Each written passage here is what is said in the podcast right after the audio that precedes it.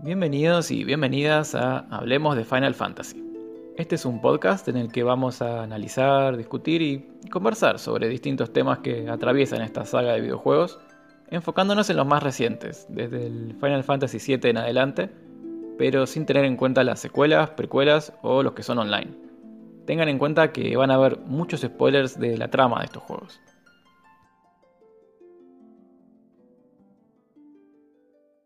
Llegó nomás el cuarto capítulo de Hablemos de Final Fantasy y en esta oportunidad vamos a hablar de muchas cosas.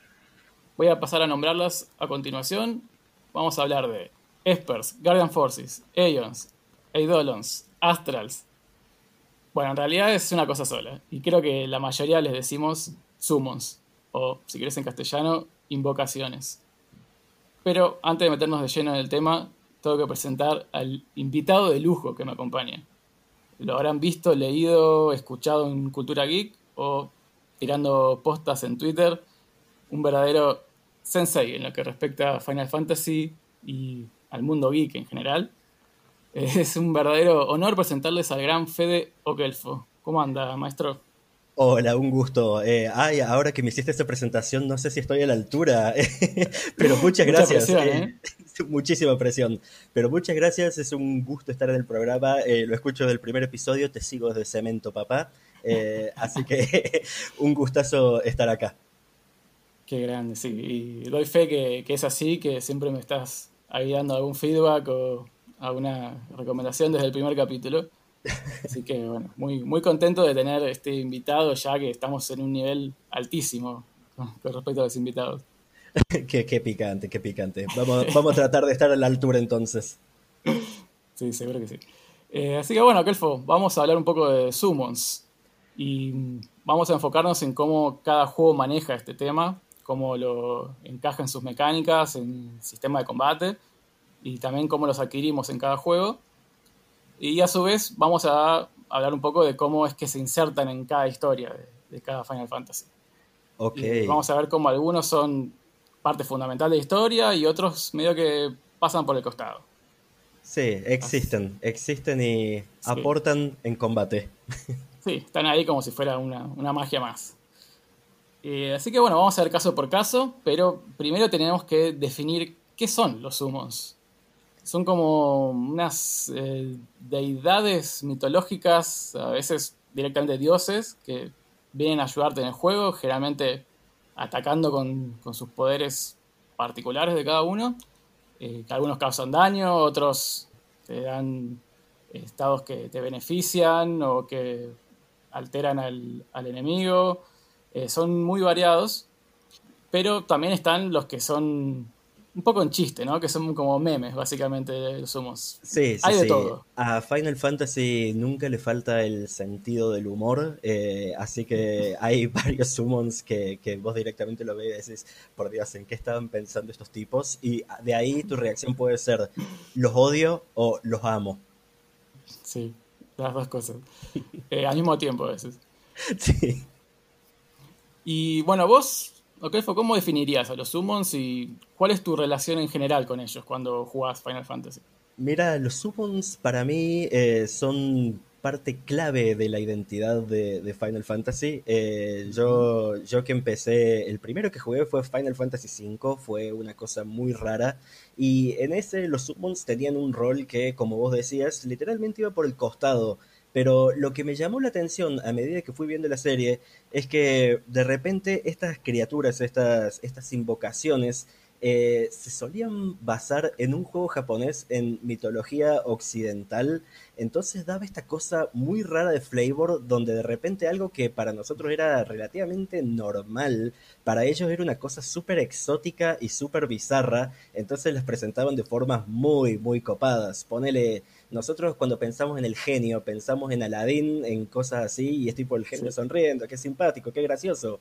Eh, de repente el genio en Final Fantasy es Ifrit, y Ifrit mete miedo, y es una cosa exótica y copada, y está muy cool. Entonces me gusta mucho ese vistazo oriental sobre mitología occidental.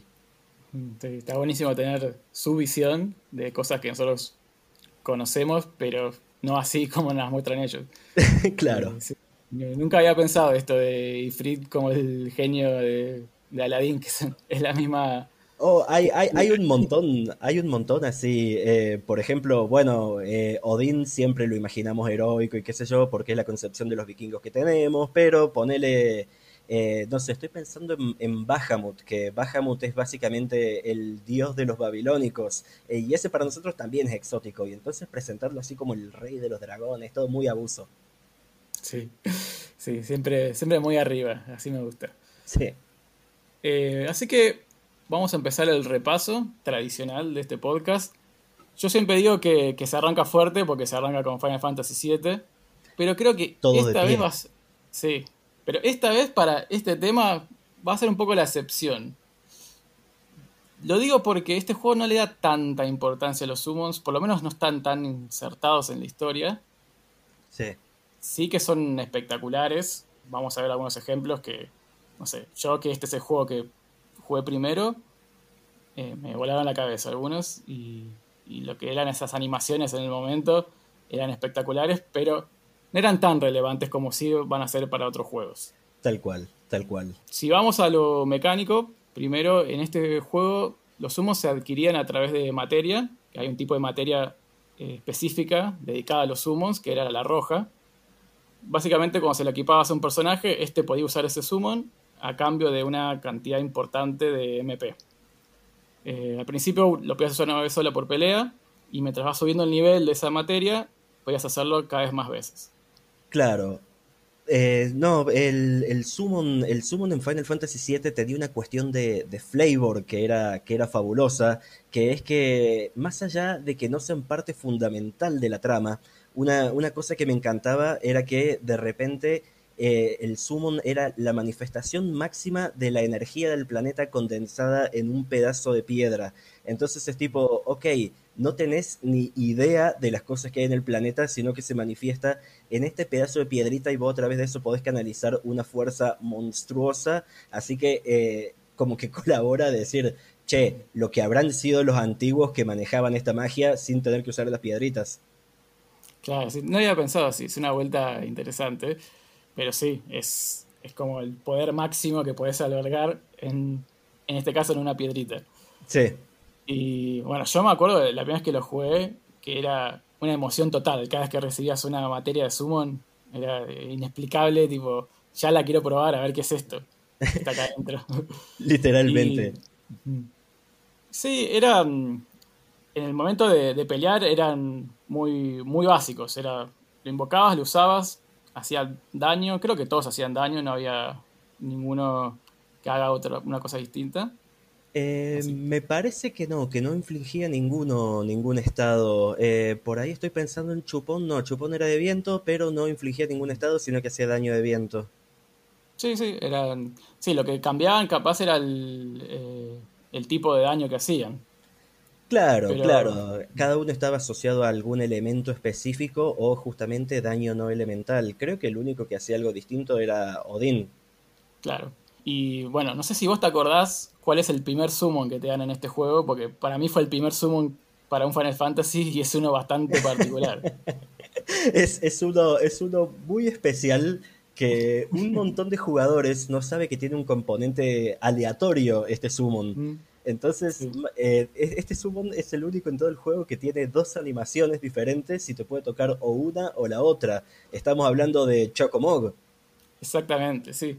Em, hay una que creo que es más común que la otra, porque a mí me tocaba siempre la misma. Que era, era una animación muy bizarra, ¿no? Era como que venía un chocobo siendo cabalgado. ¿Se dice cabalgado o chocobado? Claro, por un Tenés razón. ¿Cómo se dirá? ¿Cómo se dirá cuando alguien monta un chocobo? Sí, es. Eh, ¿Qué sé yo? No sé. Em, bueno, hay un mob que lo estaba chocobando, vamos a decirle, y choca contra el enemigo y aparece como así una onomatopeya tipo de cómic, ¿viste? O del, viejo Batman de Adam West. Sí, sí, sí, fabuloso. Encima en japonés y no sé, es bizarrísimo. Y bueno, lo usabas por primera vez y decís, bueno, esto es un summon, supongo. no, entendí mucho qué pasó, pero le hizo bastante más daño. Claro, claro, de repente decir, che, bueno, estoy haciendo hechizos que cuestan 6 MP, una cosa así. Creo que este costaba tipo 15, 20, era tipo, ah, ok, esto es caro para el momento del juego. Vos eras nivel 8, nivel 9 cuando salías de Midgard. Claro, claro, sí, lo agarrabas ahí nomás apenas salías. En la, en la granja, que tenías que hacer bailar a los chocobos también, era algo, algo todo rarísimo lo que rodea a este summon. Era, era muy extraño, era muy extraño y era súper divertido porque de repente te empezaba a encontrar con estas cosas de Final Fantasy que vos decís, ¿qué estoy viendo? ¿Qué es esto que me están mostrando? Yo estaba rastreando el tipo más peligroso sobre el planeta. Sí, sí, bueno, hacemos un desvío de la historia tensa para hacer un respiro con los chocobos. Y bueno, después ya vamos a los más clásicos. Después de esto ya te empiezan a dar a Efrit, Shiva, Ramu, son como los, los tres básicos, ¿viste? claro. La, trifecta de Pokémon iniciales. Es tipo, vos sabés que siempre te van a dar los mismos elementos. Me, sacaste las palabras, iba a decir lo mismo. Son los, tres Pokémon iniciales. Aunque Ramu es, uno que va cambiando en algunos juegos. Efrit y Shiva están casi siempre pero el de electricidad, digamos, como que a veces va, rotando. Em, ¿Vos tenés uno favorito entre estos tres? Y entre estos tres, eh, la verdad que tengo mucha relación con Shiva y con Ifrit, que para mí son, pero hasta protagonistas recurrentes en un montón de los juegos que me gustan mucho.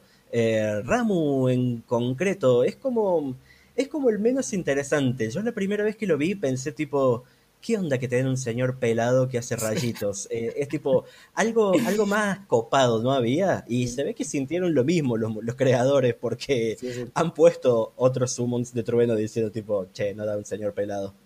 Sí, después lo reemplazaron con criaturas espectaculares, pero bueno, mejor que el señor pelado. Tal cual. sí, yo también con, con Shiva creo que, tengo una...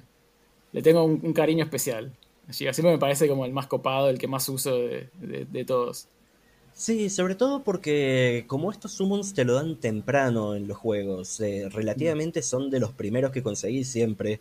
Entonces es tipo, bueno, prácticamente ese summon pasa por todos los personajes eh, y es tipo, sentís que es parte del equipo ya. Es tipo, bueno, acá viene la parte donde uso Shiva o uso a Ifrit.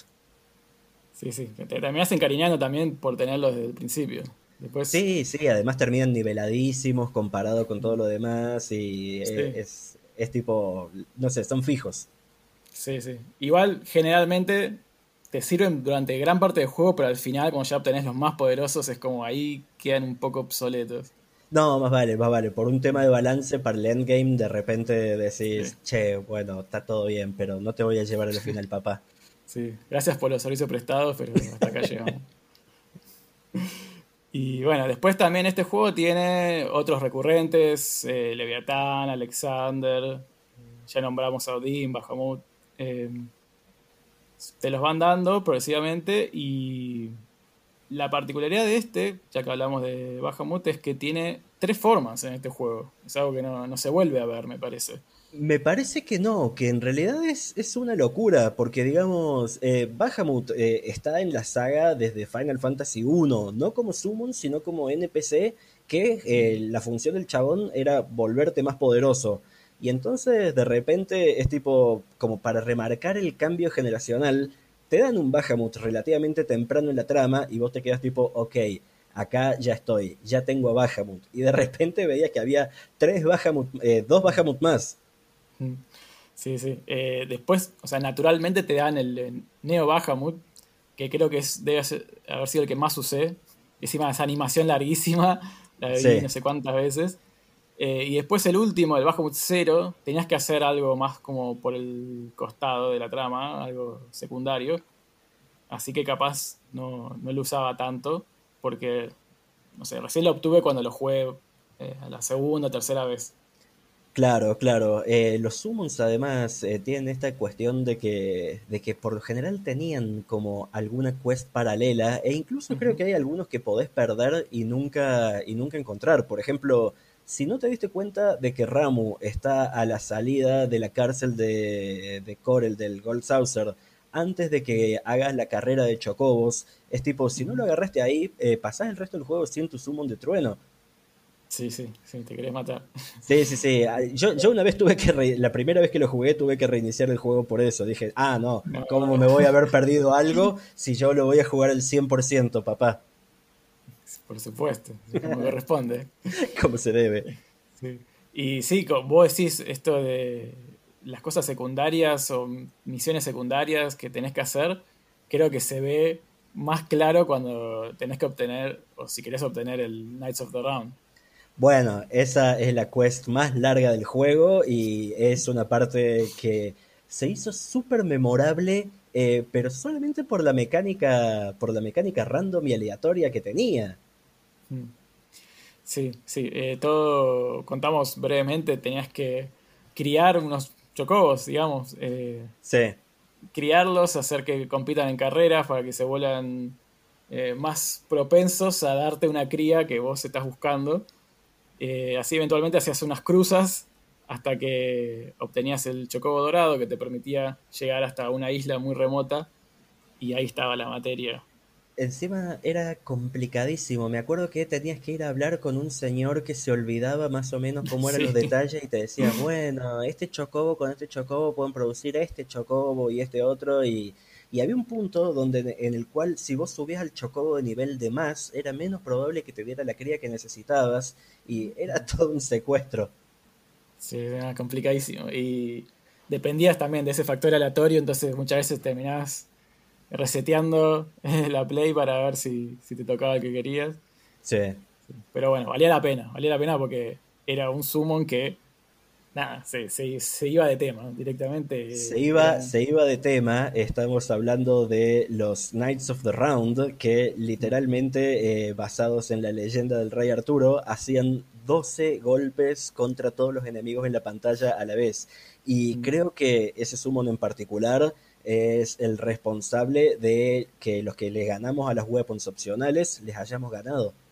Sí, sí, si no era por ellos no, no había chance. no, ni loco, ni loco. Esos y Fénix. Sí, totalmente. Eh, agradecidos. Y me había olvidado de, Fénix, sí, este es otro particular que tiene, tiene un efecto que no, se ve en los, los, demás, que es que te revivía todo tu party, ya que estaba. No solo hacía daño. Claro, junto con, junto con Final Attack Materia, eh, la idea era que en el momento que te daban el golpe final, eh, porque estaba Emerald Weapon que tenía un ataque muy turro que se llamaba Aire Tam, materia al revés, y eh, te pegaba eh, 1111 mil, 1111 eh, puntos de daño por cada materia que vos tuvieras equipada. Y como todos teníamos más de 9 materias equipadas, siempre te hacía el máximo daño. Entonces de repente, cuando, cuando te pegaba con ese ataque, la única forma de sobrevivir lo que tenías era o tener menos materias o tener este combo de Final Attack y Phoenix. Sí, ese combo era clave para esa pelea. Eh, el Final Attack y después tenerle el combo de. Creo que era Quadra Magic que se llamaba, la materia, que hacía cualquier ataque por cuatro. Sí. Con el Knights of the Round. Y entonces era. cuatro veces el Knights of the Round. Sí, lo tirabas. Y Mimic. Sí, te ibas a hacer otra cosa, te ibas a hacer un café. y, seguían ahí atacando los, los, los 12 caballeros era una fiesta, era una fiesta los builds rotos que podías hacer con los summons y con materias. Sí, sí. pero bueno, era la única forma de ganarle a estos huevos. Sí, sí. Eh, es tipo, hay, hay un modo legit, pero es tipo, nadie tiene tiempo para eso. Claramente. Y bueno, creo que estamos ya cubiertos con el Final Fantasy VII, así que pasemos al 8 que tiene, tiene mucha importancia los summons acá. Son claves ahí. Sí. En, realidad se llaman Guardian Forces acá y son parte fundamental más que nada del sistema de combate. Eh, sí, lo, un, detalle que quiero comentar de los Guardian Forces eh, es que necesito sacar este chiste del camino para que podamos hablar más o menos en serio. Dale, por favor. Que es que en el juego todo el tiempo los llaman eh, GF, como, y yo lo jugaba en inglés, entonces para mí era la primera que lo leí era tipo my girlfriend, mi novia. Entonces Questis en un momento dice una cosa tipo, no, la GF nos hace más fuerte, y yo digo, ¿cómo que mi novia me hace más fuerte? ¿Qué es esta relación tóxica que estamos manteniendo? Sí, sí, yo pensaba lo mismo.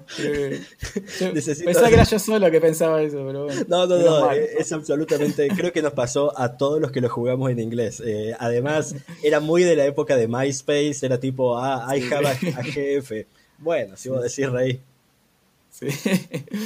Sí, aparte para, muchos gamers era el único jefe que podías tener era, el de este juego. literalmente sí, literalmente sí. Así que bueno, sí, eran fundamentales los jefes.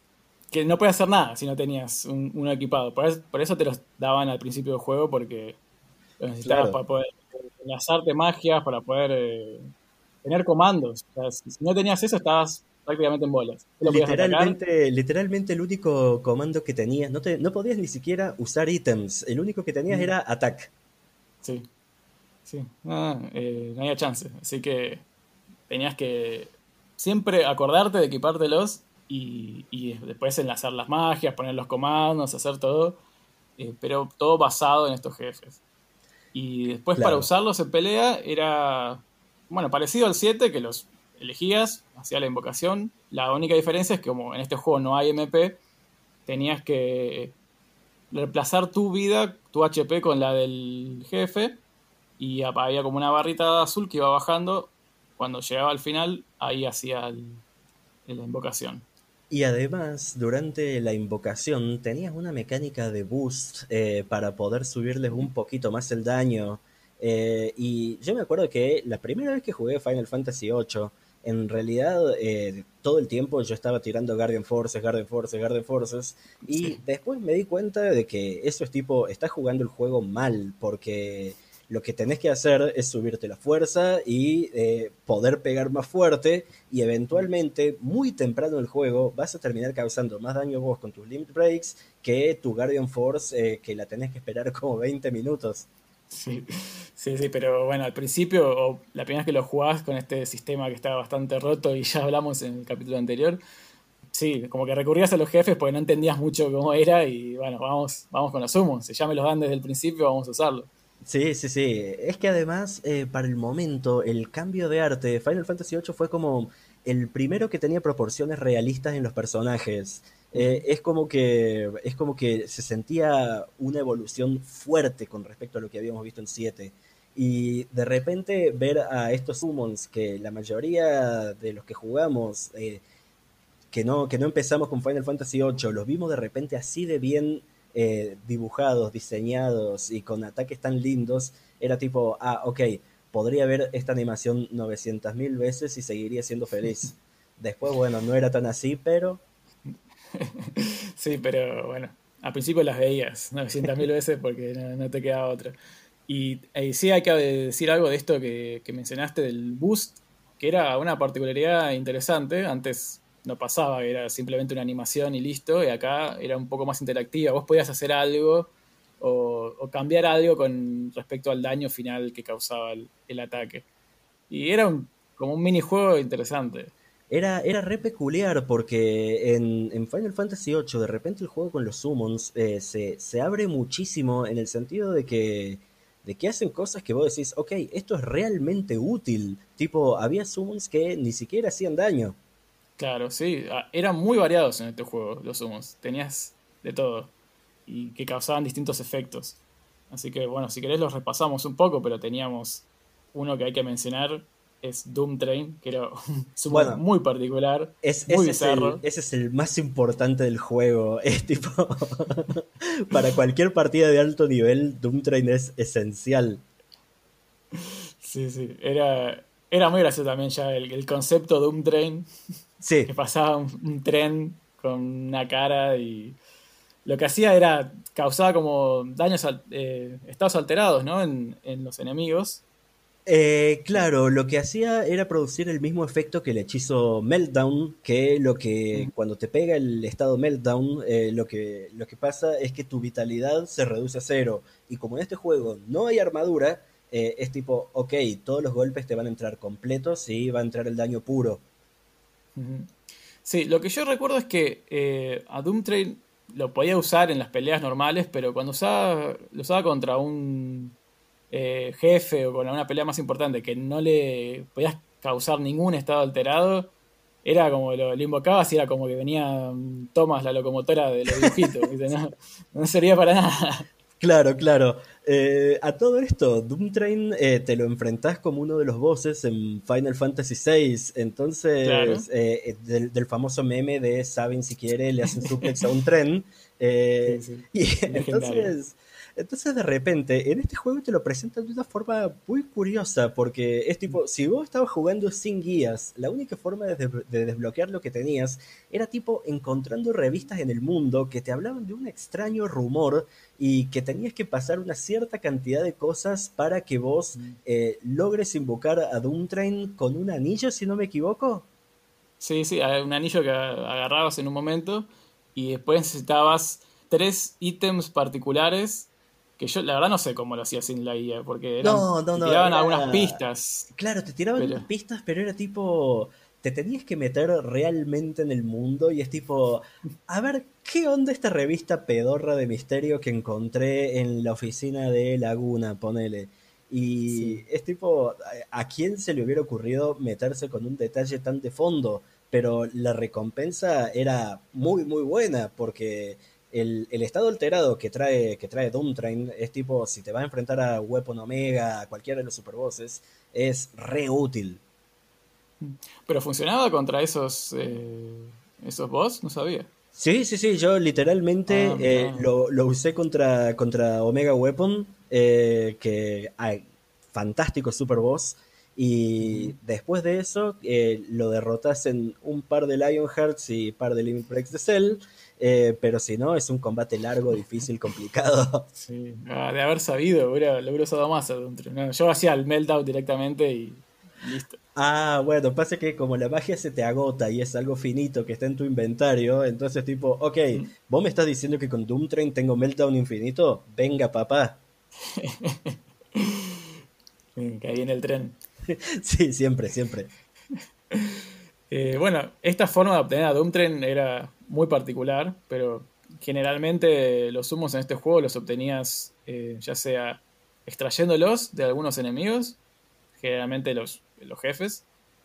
Esa era, creo, la forma de obtenerlos, no sé si había otra. Eh, había, había un par que... Claro, había un par que, en vez de extraerlos, tipo tenían una side quest de algún modo y los tenías que derrotar. Y eso pasaba con summons en Joda, eh, como, como Cactuar, eh, que lo tenías que derrotar en la islita del desierto de los cactus. Y el, con el otro que pasaba era con, con Bahamut. Y me parece que había alguno más que tenías que derrotar en combate. Sí, ahí eh, estaba Brothers también. Tenías como una ah, side quest ahí del, laberinto. Y después los tenías que derrotar. Tom Berry también. Tom Berry también, qué manera, qué manera de sufrir con Tom Berry, porque había que farmear los Tom Berry por todo ese lugar. Había que matar como 20 hasta que te aparecía el, rey. Claro, hasta que te aparecía el papá enojado, eh, tipo, ¿qué hiciste con mi hijito? este, y justamente estos tres que mencionamos son de esos sumos que son un poco en joda, ¿no? Que son como el alivio cómico. En vez de tener todas esas criaturas espectaculares, venía un Tom Berry con un cuchillito. Claro, y era tipo, ¿qué onda, pa? ¿Qué? De, repente este enemigo recurrente y que lo que hacía era más que nada romperte las bolas, eh, de repente lo tenías así en, en, formato tipo, ok, te va a dar un montón de habilidades re grosas. Ah, sí, sí, sí. y después eh, el otro Brothers, que eran dos hermanos que hacían piedra, papel o tijera para ver a quién le tocaba ser lanzado y siempre, siempre perdía el mismo igual. Sí, sí, e, e, es una lástima. Hubiera estado muy lindo que tenga dos animaciones diferentes y que cada tanto pase una a la otra. Si querés, dame el mismo daño, pero para, para variar, Tomás. Para variar, ya que lo vamos a usar tanto, dame algo distinto. De una, de una. Y bueno, si vamos a, a lo que es la historia del juego, la trama y cómo se integran los jefes, no hay tanto, pero sí hay una cuestión clave, medio una. capaz una justificación tanto barata de algo que pasa con la trama, pero hay que decirlo, que es que ellos dicen que los usar jefes hacía que pierdas la, la memoria. O sea, que los jefes ocupaban supuestamente una parte del, del, cerebro y eso hacía que borre alguna de las memorias. Entonces, los protagonistas no recuerdan haber crecido juntos en el orfanato, por ejemplo. Claro, eh, es tipo, yo, yo, yo entiendo, porque en los papeles está bueno, vos tenés una presencia, una presencia mental que ocupa lugar en tu cerebro y que a medida que la vas usando cada vez sos menos vos y sos más otra cosa. Eh, es tipo una cosa medio Lovecraft, medio terrorífica. En los papeles está bueno, pero cuando vos lo estás jugando y los chabones dicen eso, eh, vos te quedas tipo, dale man, ¿qué estoy viendo? Casi ángeles. Creo que es el, es el momento más polémico de Final Fantasy VIII. Sí, sí. Es como, ¿cómo que ustedes no se acuerdan de todo esto? Ah, debe ser por los jefes. Ah, listo. Ya, claro, claro, es tipo, un hechicero lo hizo. Parece una salida así, tipo, dale, man, déjame Sí, sí. hinchar. Muy rebuscado, pero bueno. Y bueno, creo que estábamos con el 8. Eh, del 8, el, el- el último aspecto que quería comentar es un alivio cómico espectacular que ocurre eh, cuando vos llegás a la batalla final contra Cypher usando a, a Odín. Ah, sí. Eh, que es un momento re loco donde a Cypher, para presentarte lo grosso, justamente te mandan a... eh, aparece Odín, que estuvo matando enemigos de un solo golpe todo el juego, y eh, Cypher le hace el reverse a Setsuken, el, el reverso del golpe de él, y eh, lo mata ahí mismo. Pero eh, al final de la pelea contra Cypher, una vez que vos lo derrotás, aparece Gilgamesh, uno de los personajes recurrentes más icónicos de la saga, y eh, justamente recoge la espada de Odín y lo reemplaza. Entonces, tipo, bueno, ok, los Summon tienen ot- otro impacto en la historia más. Sí, es, es un momentazo ese. eh, primero cuando empieza la pelea y aparece Sansetsuken, dice, ¿cómo va a aparecer Odín en una pelea así de importante? Y de repente va, y no solo que lo mata, sino que lo parte al medio, literalmente. Este, es gracioso porque Seife está con su pose tradicional que tiene la espada adelante, se queda quietito y va Odín y se parte al medio solo casi. No, es, es tremenda esa secuencia, porque es tipo, te re hypeaba para enfrentártelo, es tipo, uh, mirá lo que hiciste, papá. ¿Qué, qué Sí. te metes con mi amigo? Sí. Después, si, si habías hecho las cosas bien, lo matabas de, de tres golpes, pero bueno. sí, bueno. es un juego muy explotable, eh, es, es para bien y para mal. Totalmente. Y bueno, ahora sí, creo que ya cubrimos por completo Final Fantasy VIII, así que vamos al 9. Eh, acá los summons pasan a llamarse Eidolons.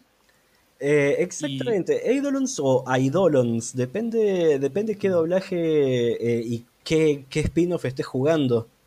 Mm, Sí, porque pasa eso que uno siempre dijo algo de una manera y cuando llegó el voice acting al, a Final Fantasy de repente resulta que se pronuncia distinto.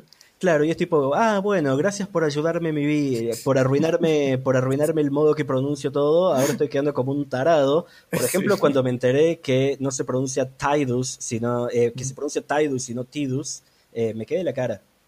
Sí, sí, sí. Eh, y ese, bueno, encima tiene la particularidad de que justamente ese nombre no lo dicen en todo el No lo 10, dicen en todo el juego, lo dicen solamente en los Porque lo podías cambiar. Claro. Y si pará, yo siempre lo dije de otra forma, de haber parecido un idiota. Tal cual. Y bueno, entonces acá los. Yo le voy a decir Eidolons, porque no lo puedo decir de otra manera. Eh, No, no, vamos a la costumbre. los podías eh, invocar con dos personajes esta vez nada más. Acá tenías un sistema de, de trabajos bien definido.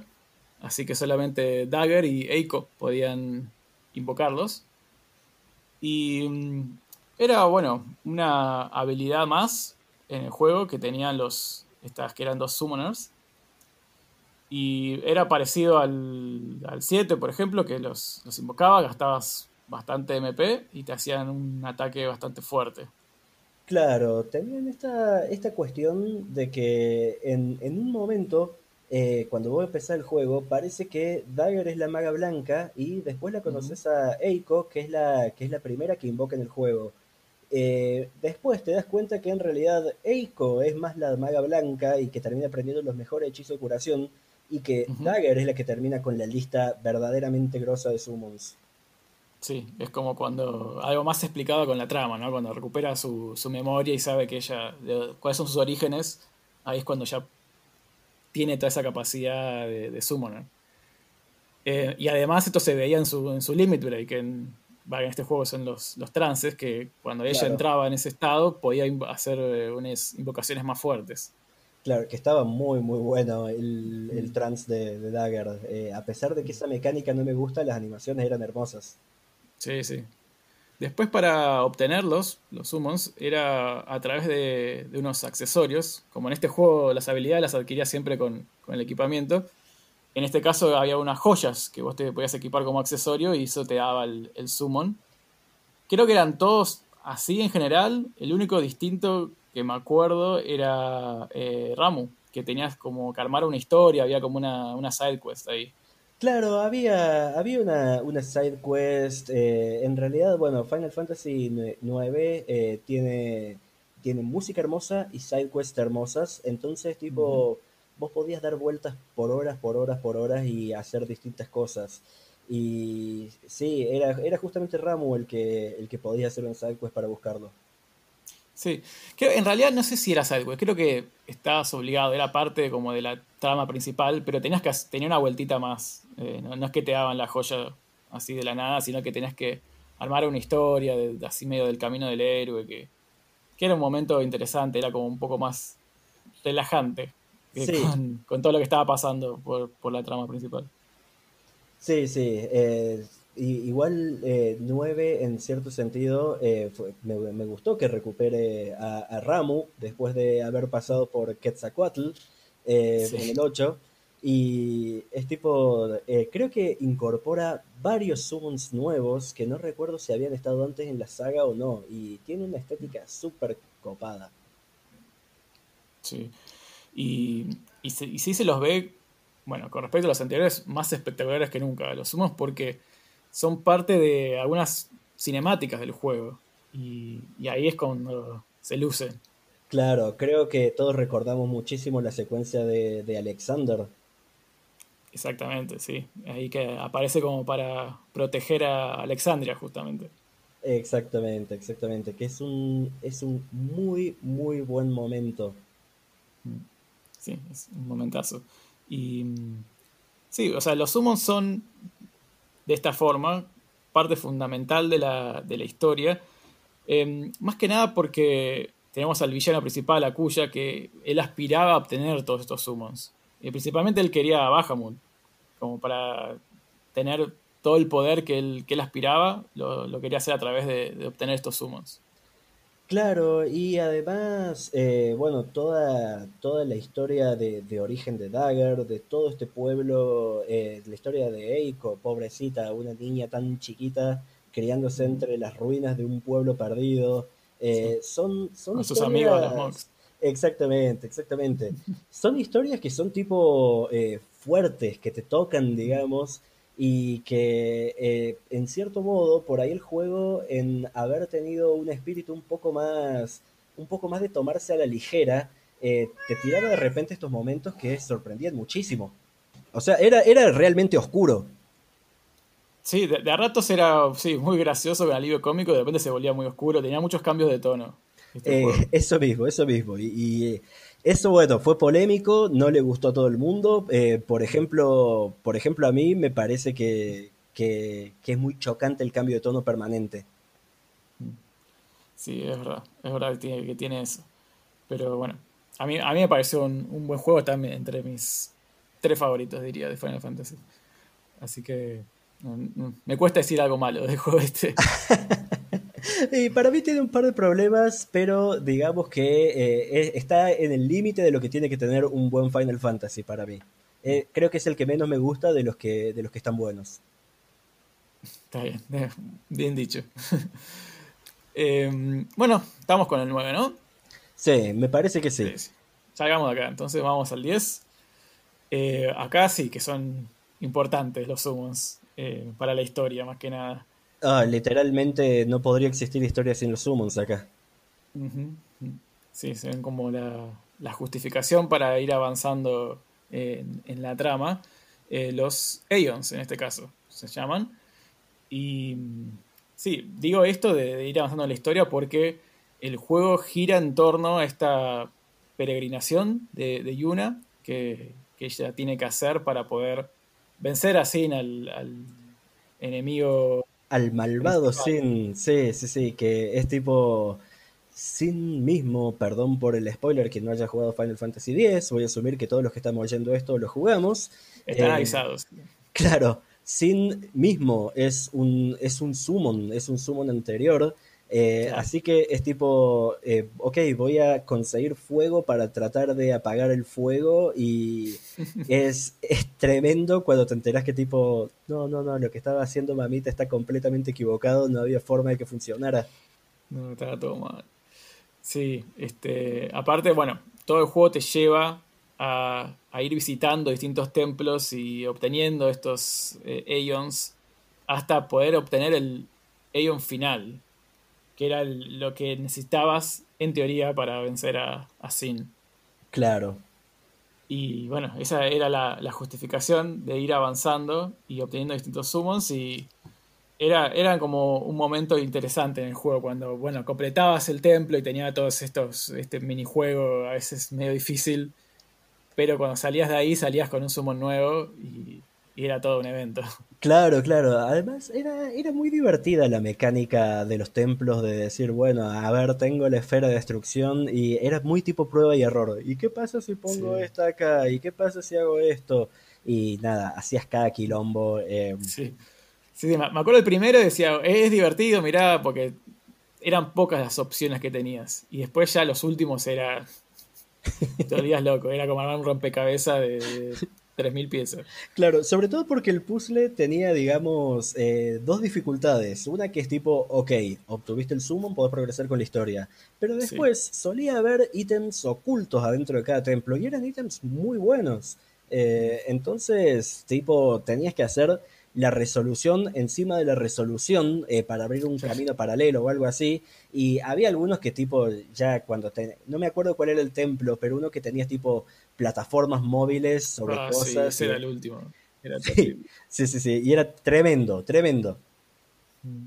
Pero sí, uno, uno quería tener eh, todo lo, lo, extra. No podía irse de ahí sin eh, tener el tesoro extra. Y mirá, sobre todo los que lo jugamos a la versión internacional de Final Fantasy X y nos enteramos que había voces que tipo ponían, eh, humillaban al boss final. Sí. Yo, yo, no jugué esa versión, pero después jugué el, remaster y ahí sí, me los encontré a los famosos Dark Aeons y eran imposibles, era muy difícil. Ah, era, era tremenda esa parte, tipo, tenías que hacer cosas de tipo borrar esferas del Summon Board para después ponerle eh, esferas nuevas que sean más poderosas que las esferas que estaban antes. Y me acuerdo además que cada Summon estaba atado a las estadísticas de alguno de tus personajes. Entonces, eh, por ejemplo, si vos maxeabas la fuerza de Waka, eh, estoy inventando, no, no recuerdo si era con este Summon, Ifrit pegaba más fuerte y si tal cosa, baja mutera mejor. Eh, y todo así, era bastante, bastante raro. Mm, sí, sí, era ya, eh, era en otro nivel, ya era para los jugadores más, más extremos. Claro, claro, para, para, para los psicópatas que se nos ocurre intentar platinar eso, que nada, tranqui, son 120 horas. Sí, tranqui. Eh, y bueno, expliquemos un poco cómo es en, en jugabilidad, cómo eran los summons. Porque ahora eh, lo que era distinto es cuando vos los invocabas. Primero que solamente había un personaje, solamente Yuna podía summonear. Eh, al elegir uno de, una lista, como que reemplazaba al party entero y solamente peleaba el, el summon. Era como si fuera un, Pokémon que, lo, salía a la cancha. Literalmente, literalmente. Es tipo, bueno, en este momento sale a la cancha el gran Ixion, el potro, el potro del trueno. Eh, que es, el nombre más cuartetero que dije en mi vida que calculo. pero pero vos lo, traías al, al Summon este, que el Summon este tenía tipo su propia barra de vida, su propia barra de Limit Break, su propio punto de magia, les podías sumar habilidades, los podías personalizar, era una locura la cantidad de cosas que podías hacer con los Summons. Sí, porque eh, aparte era eso, que era como un personaje más, no era que salía, tiraba algo y se iba. Eh, vos podías elegir cómo querías que, que, ataque, podías hacer estrategia con el mismo summon. Y, eran bastante poderosos. Yo los usaba siempre en, las boss fights o así o en situaciones desesperadas cuando digo, me estoy por morir, que venga ahí una y tire un summon porque Claro, o vos sabés, creo, creo que recuerdo particularmente la, una, uno de los combates contra Lady y Unalesca, que era un ataque muy telegrafiado, que era tipo, los tres personajes están en zombie, vos sabés que el próximo ataque va a atacar a todos y que te lo va a bajar con un, con un Kuraga. Entonces, tipo, bueno, eh, traete un Summon Yuna, ya está. Y tipo, cuando me tiraron el Kuraga era tipo, ¡Ja, me acabas de curar, acabo de ver a través de tu técnica y todo muy caballero en zodíaco. Totalmente, sí. Y bueno, pero los sumos, como decíamos, eran, eran como personajes más. Incluso tenían limit breaks. O sea. Que estaban buenísimos, por cierto. Eh, eran unas animaciones hermosas y sorprendentemente mucho más cortas que las de otros juegos previos. Claro. Sí, sí, aparte, creo que el 9 también tenía esto, que vos podías elegir en el menú que tener animaciones cortas o largas. Era como se apelaron de que unos perdía mucho tiempo con las animaciones y podía decir que bueno, dame la versión breve porque estoy apurado. Claro, es tipo, bueno, la, primera vez mostrámela, pero después de eso ya es tipo, deja, deja, papá. Ya está. Muy lindo todo, pero ya está. Después, bueno, no había muchísimos summons, ¿no? Eran, bueno, estaban los clásicos, estaba Shiva, Ifrit, eh, Bahamut, pero después eran, creo que eran menos de 10. Eh, sí, definitivamente eran menos de 10 y había varios que eran debutantes. Eh, hay un par que incluso solamente aparecen en Final Fantasy X y no vuelven a aparecer en toda la saga, tipo eh, Yojimbo o tipo Anima y Ixion creo que también. bueno, ahí vos sos el experto de historia de Final Fantasy. No sé si aparecerán como, como villanos a veces. Eh, no, va, o sea, Yojimbo es, digamos, una temática, es una temática que han usado en varios juegos. Yojimbo es un enemigo regular de Final Fantasy VI, ponele. Eh, y en este juego medio que venía a reemplazar a Odín, porque el ataque máximo que tenía el chabón, que tenía una mecánica muy rara en la cual vos le tenías que dar guita como si fuera un mercenario eh, para que haga un ataque en concreto. Entonces, cuando vos rompías una cierta barrera de guita, el chabón te hacía eh, lo que hubiera sido el Sansetsuken en Final Fantasy VIII. Eh, iba y mataba de un solo golpe. Y... El Sanmato era. Sanmato, así se llamaba. Y hay gente que directamente explotaba eso para los superbosses y era tipo, bueno, ya está. E, e, era cuestión de plata. Capitalismo. capitalismo puro. Trajiste el capitalismo aspira, felicitaciones. en forma de summon. Y sí, pero aparte tenía esa particularidad que lo podías usar contra cualquier enemigo.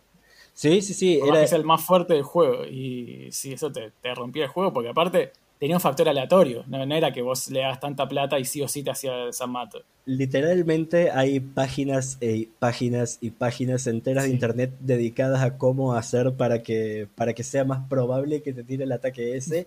y te dice, y si no te sale, y resete a papá, ya toda la plata que perdiste no va a volver. Sí, aparte, eh, hablando de plata, para obtenerlo también tenías que, tenías que pagarle, sí, era como que tenías que ir regateando a ver cuánto, qué tan poco te puedo pagar para que vengas. Claro, claro, y era toda una cosa tipo, vos te tenías que poner en plan empresario y era tipo, mm, no, esto no me parece suficiente, así que me voy a ir de la cueva y después volvía y era tipo, a ver, renegociamos tu contrato y es tipo, pará, está, está, todo bien, es Jimbo, no es Messi.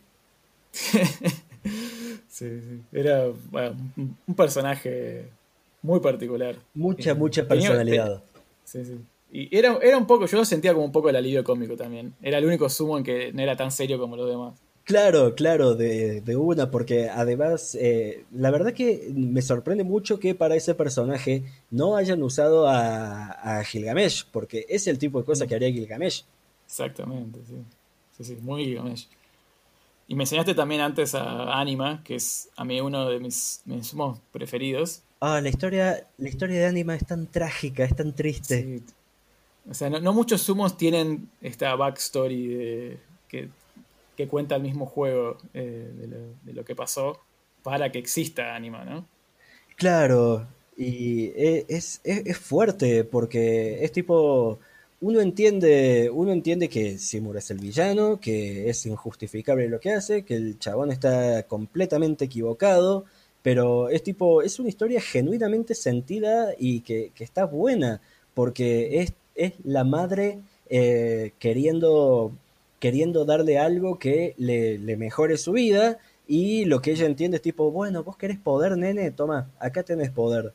Y le da literalmente el summon más fuerte de todo el juego. Sí, y sí, es básicamente la, la madre diciéndole, eh, tuviste una vida de mierda, capaz por mi culpa, voy a sacrificarme y, te voy a dar este poder. Y qué poder, ¿no? Es como que ya de, del aspecto que tiene ya me encanta. Y cómo aparece esa, la presentación en esa cinemática en el, en el estadio, cuando aparece ese sumo y dice, fa, mirá lo que es eso, y después vos lo podés usar. No, me encantaba. Sí, sí, sí, fabuloso, fabuloso. Mm, eh, después el otro summon muy icónico de ese juego es las hermanas Magus, que son, que son tres eh, summons que controlas a la vez y es tipo, ok, en vez de controlar a un Pokémon, aquí estoy controlando una party entera. Sí, sí, sí. Eh, y eran particulares porque no eran directamente que vos le podías decir qué ataque hacer. Vos le podías dar como una idea de lo que querías que haga. Como, claro. Hace, algo, hace algo en este rango. Y ellos después era como medio aleatorio qué ataque hacían. Claro, claro. A todo esto, eh, las hermanas Magus, eh, la única otra aparición que tiene en la saga, así que yo me acuerde muy patente, es en Final Fantasy IV eh, donde justamente te las presentan y dicen, estas son las hermanas Magus que tienen el Delta Attack, que es justamente el límite en Final Fantasy X. Y el Delta Attack en realidad era mucho más boludo en Final Fantasy IV, que era tipo... Eh, la del medio le castea Reflecta a la alta y la más petiza le castea Thunder a la otra para que le pegue a toda la party. Y era tipo, Bueno, eh, está bien que en Final Fantasy IV tenía esta mecánica donde la magia reflectada era más poderosa, pero, pero era, era, era bastante cómico y bastante simpático. Y después cuando veías el Delta Attack acá recontra realizado con una animación hermosa y qué sé yo, y toda esta estética que tenía en medio tipo de, no de bichos bolitas, sino de vaquita de San Antonio, era muy bizarro todo. Sí, sí. Este, así a mí me pasó al revés, que yo jugué primero el 10 y después el 4. Entonces, cuando en, el 4 me toca enfrentarlas y van a hacer el Delta Attack, yo dije, uh, ahora, se pudre. Este, me asusté y era, ¿qué pasó acá? No solo esto, es. claro, es, una pavadita que, mm. que, nada, e, es, tipo es flavor y calculo que para enseñarte la mecánica de lo que en ese momento era un hechizo nuevo, que era Reflect. Claro, sí, no lo habías visto hasta ese momento. Eh, sí, este, en realidad, bueno, en el 10, estas Mouse Sisters podrían ser capaz el más fuerte, no sé si son más fuertes que Anima, al ser 3. Es que es relativo cuál es más fuerte, porque, mm. digamos, podés meter más ataques y qué sé yo, pero no las podés controlar, tiene este componente aleatorio, y así todo, si es por el componente aleatorio, en realidad el más fuerte es Yojimbo. Eh, sí, es verdad es tipo, es depende de lo que prefiere el jugador y eso está bueno porque si vos vas a querer tener control de lo que está pasando y querés jugar estratégicamente sin un componente de RNG, la más fuerte es Anima. Sí, sí, yo, bueno, yo usaba siempre Anima porque me, porque me gustaba. No sé si era el más fuerte, pero era el más seguro y era el que se veía mejor. Era re fachero, era re fachero Anima. Canta. Eh, bueno, estamos con el 10. Eh, vayamos al 12, que es un juego que creo que no maneja de la mejor forma los summons, por lo menos para mí. Creo que es uno de los, de los peores en ese sentido. No sé vos, pero yo prácticamente no los usaba en este juego. Eh, no, es que en Final Fantasy XII vos tenías toda esta cuestión de poder optimizar a tus personajes para que peleen solos y eh, de repente ya te habías acostumbrado a jugar con tus personajes y cuando aparecía, cuando aparecía el summon, eh, te sacaba al resto de tus personajes y te hacía pelear en relativo tiempo real, más allá de que no, no sea realmente tiempo real, con una criatura que no podías controlar. Entonces, mecánicamente lo que hacían no estaba bueno. Em, lo que sí tenían muy copado era el tema de que te daban tu barra de quickening. Claro. Sí, era como un recurso, más que nada, pero los usabas no por su poder, sino porque te servían por otro lado. Claro, claro. Es tipo, bueno, voy a activar el panel de summon con tal personaje para poder sumar el quickening y poder hacer eh, los cosos con el coso de invocar la beast con tal personaje. Sí. Eh, pero sí, en, el, en lo que era la pelea, era parecido al 10, que como que se iba al party y aparecía el summon, pero quedaba, el que había invocado quedaba y también peleaba como al lado del, del summon. Y no sé, también pasa que estos summons eran muy poco memorables porque no estaban los de siempre, eran totalmente distintos. No estaban los de siempre y es más, eh, a los que están, a los de siempre, digamos, medio que te los pintaban desde malos, porque los nombres de los summons aparecían en forma de las naves del imperio. Entonces era tipo, bueno, esta nave es la Bahamut, esta nave es la, la Shiva y qué sé yo. Y era tipo, bueno, todo lo tradicional en este juego es lo malo. Y de repente lo que ocurría era que tenías un montón de summons que nunca habías visto tipo, no sé, Zodiac, Belias, eh, un, montón de bichos, eh, que tenían mecánicas bastante, bastante interesantes, pero que em, no, no, compensaban el tipo tener que gastarte las barras de Mist en hacer eso. Mm. Sí, sí, a mí no, no me gustó cómo manejaron eso de... Yo quería los que de siempre, que no están mis amigos. y estos que no, nunca había escuchado estos nombres, era no sé. Es más, ahora me cuesta mucho acordarme. O sea, me dijiste esto, Zodiac, Belias eran los únicos que me acuerdo. Después lo demás, aparte tenían nombres difíciles de pronunciar incluso, así que ah, sí, sí, para nada memorable. Es que de repente aparecían todos estos chabones nuevos, pero la mayoría eran guiños a cosas que aparecían de juegos anteriores. Eh, sí, eran enemigos, ¿no? Claro, claro, eran, eran enemigos del juego. Uno, uno en concreto se llama Ceromus y es tipo, no les quiero spoilear, pero es un gran, gran villano de los primeros seis Final Fantasy. O sea, no es un personaje recurrente, pero en, en, uno es súper importante. Entonces, tipo, wow, mira el poder que tengo que estoy controlando este guacho. Sí, de verdad, por ese lado está, bien. Pero bueno. Em, sí, sí, también me gustaba cuando los enfrentabas, porque generalmente, más creo que todos los, para obtenerlos los tenías que derrotar antes en una pelea. Y eran peleas bastante lindas esas.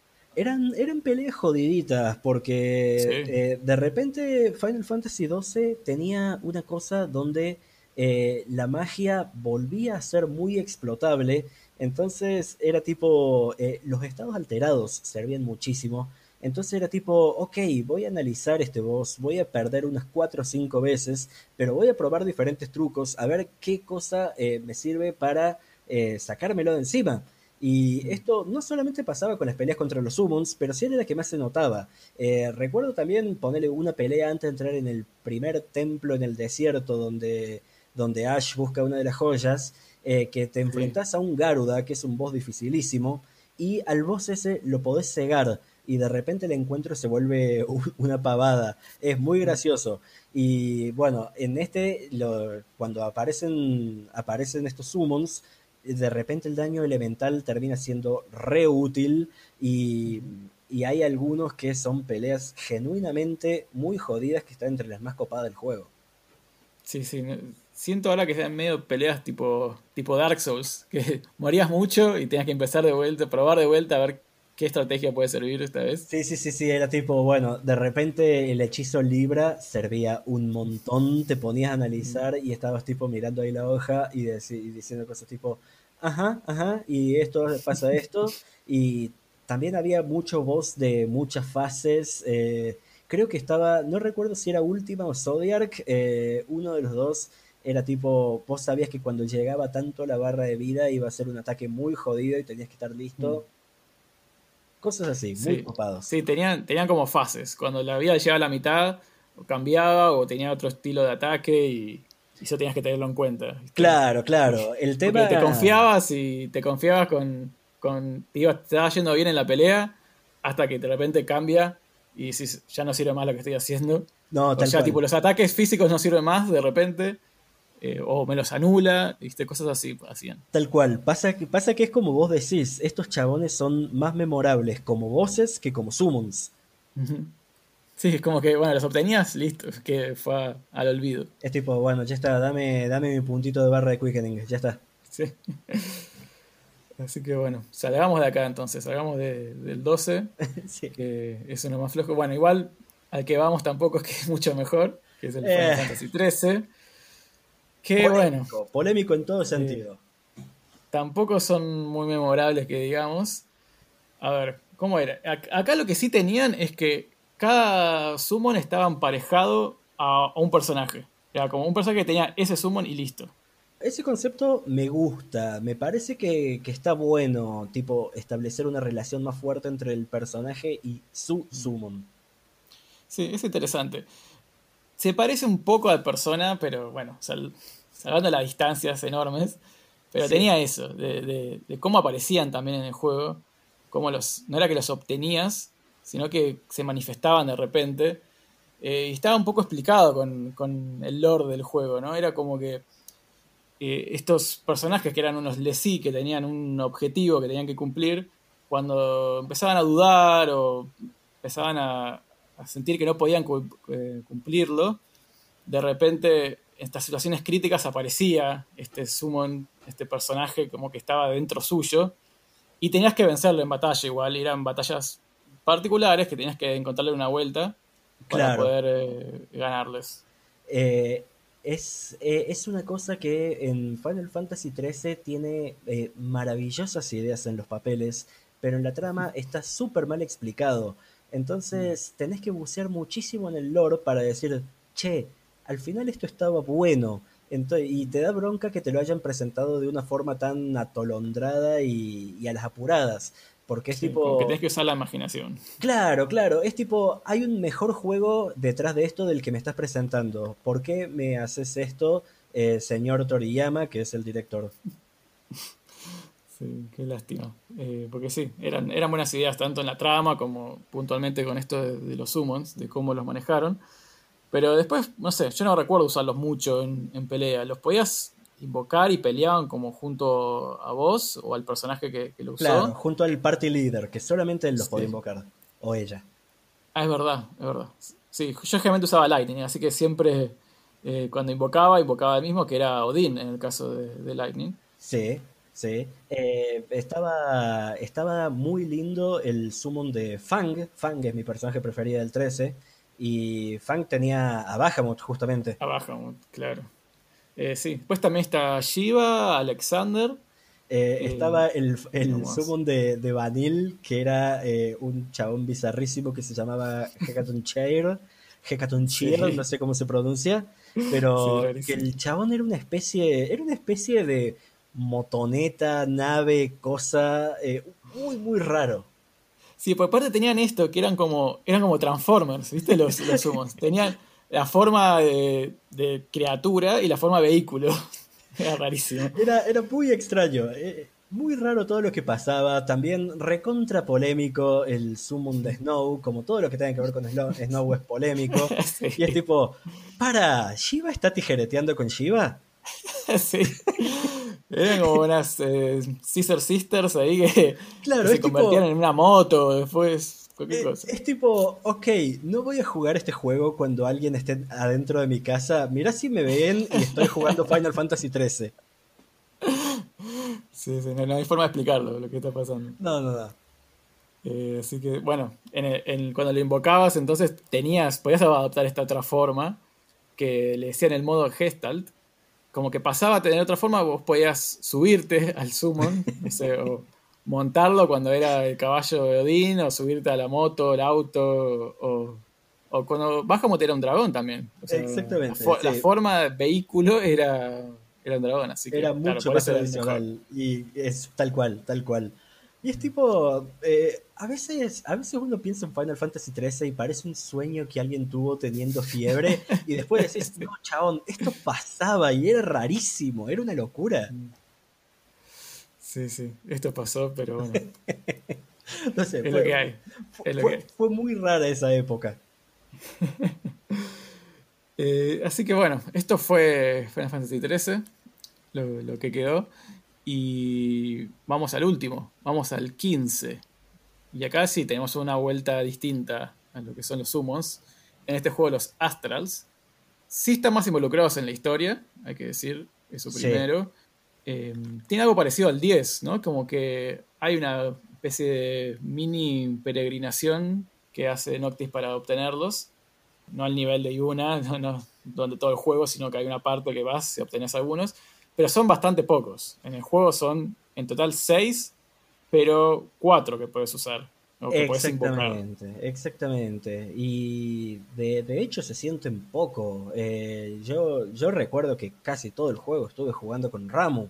Sí, sí, yo también era el que más invocaba. Los otros apenas si los vi una vez, con suerte, y Ramu todo el tiempo, porque hay que hablar de la forma en la que los invocabas. Era muy particular.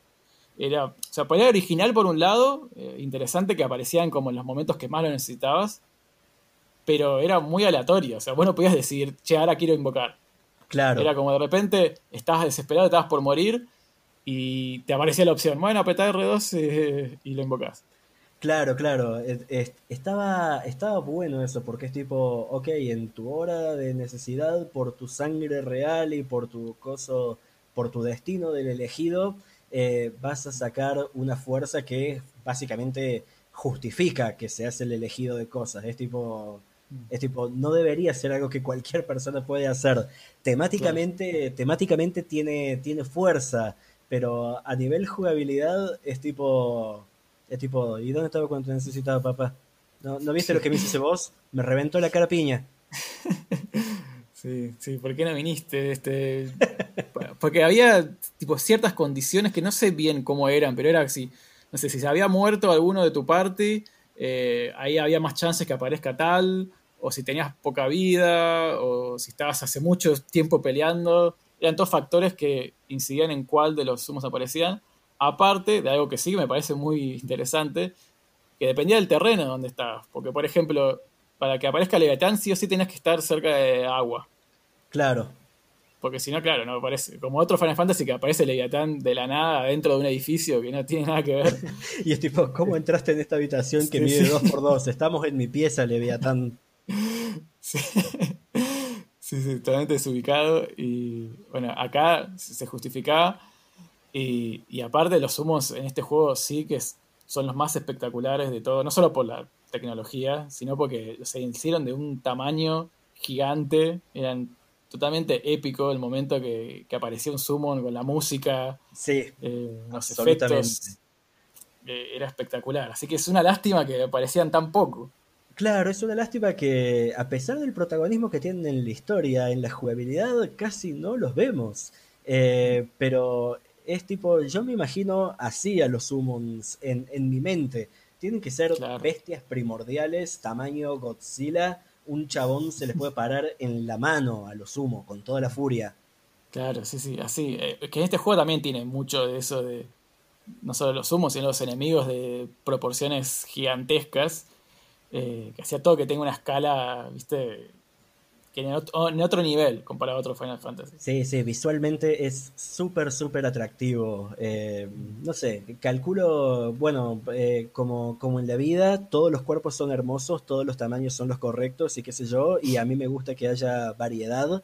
Eh, y qué sé yo, por ahí, bueno, te acepto que un Shiva, que una Shiva, un Ifrito, qué sé yo, sean un poco más chiquitos, pero es tipo, si tenés un Alexander presentame un castillo enorme y que, me, y que deje a todos hechos unos enanos. Claro, si tenés uno que se llama Titán, eh, tiene que ser un Titán. De frente mar, de frente mar, papá. Eh, así que bueno, una lástima porque pintaban espectaculares, pero bueno, los vimos poquito. Los vimos poquito y es tipo, e, es una idea tan linda que te quedas con ganas de más. Y me parece que el último, bueno, eso es lo que la mayoría pensamos de, de Final Fantasy XV en general que es que tenés un montón de buenas ideas, pero por ahí la ejecución no es del todo elegante. Em, y que, bueno, por suerte existen los DLCs para solucionar un par de los temitas que tiene. Sí, menos mal. Em, así que, bueno, creo que este fue todo el repaso, bastante completo, ¿eh? de, los sumos de Final Fantasy. Como para cerrar, no sé si querés decirme, Okelfo, ¿cuál sería tu summon favorito de todos estos que, mencionamos? Eh, sin lugar a dudas, para mí es, es Bahamut. Eh, es tipo, el chabón es el que más te acompaña en toda la saga. Y por lo general el chabón siempre hace algo muy copado y además tiene, tiene esa mística que es recontra única, que es tipo, soy el rey de los dragones, chabón. Imagínate lo que es el chabón que, que es tipo, tiene todos los dragones al comando de él. Si ya un, dragón es espectacular, imagínate el rey de los dragones, ¿no? Sí, sí, sí, es tipo, se pasa de cool, además, bueno, se, se, basa en el mito babilónico que es espectacular, donde Bahamut es el padre el padre de Marduk, que es como, digamos, el Jesucristo de esa mitología, por así decirlo, y el chabón pelea contra Tiamat, que es otro enemigo recontra regular de Final Fantasy, y quienes conozcan Dungeons and Dragons saben que Bahamut contra Tiamat es una de las grandes rivalidades de la vida. Eh, resulta que en la mitología eran pareja, y eh, este, este chabón Marduk termina matando a Tiamat en nombre de, de Bahamut. Entonces, tipo, tiene esa magia, esa, esa cosa de visión oriental, de un exoticismo occidental. Eh, creo que junta todo lo que llevamos de Final Fantasy en, un solo summon. Tal cual. Sí, aparte, sacándolo de toda la mitología, en Final Fantasy, específicamente, siempre es de los sumos más fuertes. Así que siempre y la parte mecánica no se puede negar. Es fuerte el chabón, siempre te pega como. Te pega una trompada que te baja de una. Eh, no, sé, es, amor puro el chabón. Y si tenés que decir, porque aparecen todos los, que, los juegos que, mencionamos, bueno, casi todos. ¿Cuál es tu versión favorita de todos estos? Yo creo, yo creo que es la del 8. Eh, primero porque la, es una espectacular recompensa por una gran batalla que Final Fantasy VIII tiene esto de que vos estés en el nivel que estés, eh, la pelea va a ser difícil. Y, y es tipo, es una pelea muy memorable, con un muy buen misterio detrás, y tenés, tenés toda esta cuestión de que, de que Cell por un momento deja de ser alivio cómico y es un personaje eh, que te cuenta, que te hace un expo dump muy copado y te, te hace exposición de, de, qué se trata esta extraña base, de cosas y qué sé yo. Y es tipo, me gusta mucho eso de que para reclutar a Bahamut a tu grupo, eh, te tenés que ganar su respeto derrotándolo. Son, todas cosas que, resuenan mucho conmigo y la estética es hermosa. Después de haberlo visto en Final Fantasy VII, eh, verlo hecho un dragón negro súper copado y súper cool es maravilloso. Sí, sí, genial. Eh, sí recuerdo mucho toda esa parte porque, bueno, en esa época cuando jugabas al 7, al 8, por lo menos para mí no había internet, no había guías, ¿viste? tenías que valerte por vos mismo. Y toda esa parte de, de Bajamut era en una isla remota que solo la, encontrabas ahí si estabas con la nave dando vueltas y de repente te encontrabas con ese, esa base. Claro, era tipo, ¿qué pasa si voy a la esquinita del mapa esta? a ver. Siempre que las esquinas en Final Fantasy. Siempre las esquinas del mapa. Siempre hay premio. Sí, sí, sí, eh, eh, eh, es re importante, sobre todo porque al no tener internet, al no tener marcadores de objetivos, que eso es algo que se agregó en Final Fantasy posteriores, es tipo, bueno, ok, hoy mi mamá me hizo la chocolatada y mi amigo no va a venir hasta más tarde, ¿qué hago? Ya sé, voy a dar vueltas en el mapa a ver si encuentro algo raro. Y era tipo, no sé, mucha magia encontrar algo y decir, mirá qué copado el mambo que me estoy comiendo, chabón. Sí. Aparte, bueno, pues tenías todo un tema que tenías que acercarte despacito a Bahamut eh, y te hablaba y vos tenías que contestarle y había una opción oculta entre las que te daba, que eso para darte cuenta, no sé cuántas veces tardaste vos, pero yo tipo, le respondía y, tenía una pelea contra otro dragón. Y así, no sé cuántas veces hasta que decía, bajaba con el cursor, de repente, ah, hay una opción oculta acá. Le contestabas eso y ahí sí podías pelear contra él. Sí, sí, sí, las opciones eran tipo, ¿por qué seguís, seguís luchando y qué sé yo? Y era tipo, no, no sé, cual le podía decir, porque tengo la fuerza, bueno, te tira otro dragón. Ah, sí, tenés la fuerza, toma. La otra era, la otra era tipo, no, me rindo, chabón, está todo bien. Y entonces te sacaba directamente de ahí y te, llevaba de vuelta al, inicio de, la base. Y la tercera opción era tipo, no, ninguna de esas razones, chabón, yo estoy acá por otro mambo y que era tipo, era la verdad, yo estoy acá para ver qué onda. Y ahí finalmente el chabón decía, ok, humanos, y toda esa cosa muy japonesa de, tipo, mm. soy re villano de anime, pero tipo de esos que se mm. creen superiores. Eh, y no, sé, tenía, tenía un flavor que era fabuloso. Sí, sí, eso, me encanta eso de que es un dragón, pero te habla en tu mismo idioma. sí, sí, tal cual, tal cual. Menos mal que aprendiste inglés, dragón querido. Sí, menos mal. Em, bueno, yo voy a decir el mío, que creo que ya lo adelanté, pero mi corazón está completamente con Anima. Eh, es una cosa genial para mí en todos los aspectos, en estético, en el poder que tenía, en la backstory, esta cinemática que ya hablé de cuando aparece por primera vez, ahí usando todo su poder, y encima para como unos rayos de su ojo, bueno, unos rayos no, es como que el poder le sale del ojo, es buenísimo. E incluso el, Limit Break, si te acordás, se llamaba Oblivion, te mandaba de repente como a un submundo donde había otra forma de ánima que vos no conocías, vos conocías la superficie nada más, pero abajo era como toda una criatura que tenía, estaba encadenada y rompía las cadenas y te cagaba piñas. Literalmente, Anima es lo que siempre quisimos ver de Pokémon. Es tipo, ¿qué hay abajo de Diglett? Bueno, ahí te lo muestro Oblivion. y es tipo, ok, qué miedo que da esto, chabón. Sí, sí. Si ya miedo la superficie, lo de abajo, más. este, bueno, no sé, me encanta, espectacular, me parece ese summon y no sé. sí, sí, sí, sobre todo a mí me gusta mucho cuando los summons tienen buen flavor, buena justificación y buen trabajo buen trabajo del escritor para narrar una historia que por ahí es parte del mundo, es parte del lore eh, y te, suma, te suma detalles, suma caracterización, que es al último por el motivo que yo juego Final Fantasy. Exactamente. Y quiero hacer también una mención honorífica, un sumo que me cae muy simpático, eh, que tengo que decirlo también porque es el logo de este podcast, que es Cactor. Cactor es este, fabuloso. Cactor, es, un héroe. Eh, es tipo, creo que es mi favorito de las mascotas de, Final Fantasy. No, me gusta más Tom Berry en realidad. Mm, sí, pero a, mí me encanta ya como enemigo, ya el concepto Cactuar eh, me encanta. Y encima después lo puedes usar como summon, listo. Listo, dame dos, dame seis, dame mil. dame todos. Este, así que bueno, creo que ya llegamos al final. Lo que él fue tengo que agradecerte muchas, muchas gracias por venir a hablar un rato conmigo de, los summons. Por favor, siempre es un placer. Así que bueno, espero tenerte acá nuevamente en, algún otro capítulo. Eh, va a pasar, va a pasar seguro. Genial. Y bueno, si por alguna razón hay alguien escuchando esto y que no te conoce, no sé por qué, ¿Querés decir dónde te pueden encontrar? ok, eh, primero para empezar me pueden leer todos los días en culturageek.com.ar, que es donde, donde escribo, donde trabajo, es mi trabajo tiempo completo, así que los invito a leer mis artículos ahí. Y después la única red social a la que le presto atención eh, es Twitter, eh, donde me pueden buscar como arroba okelfo.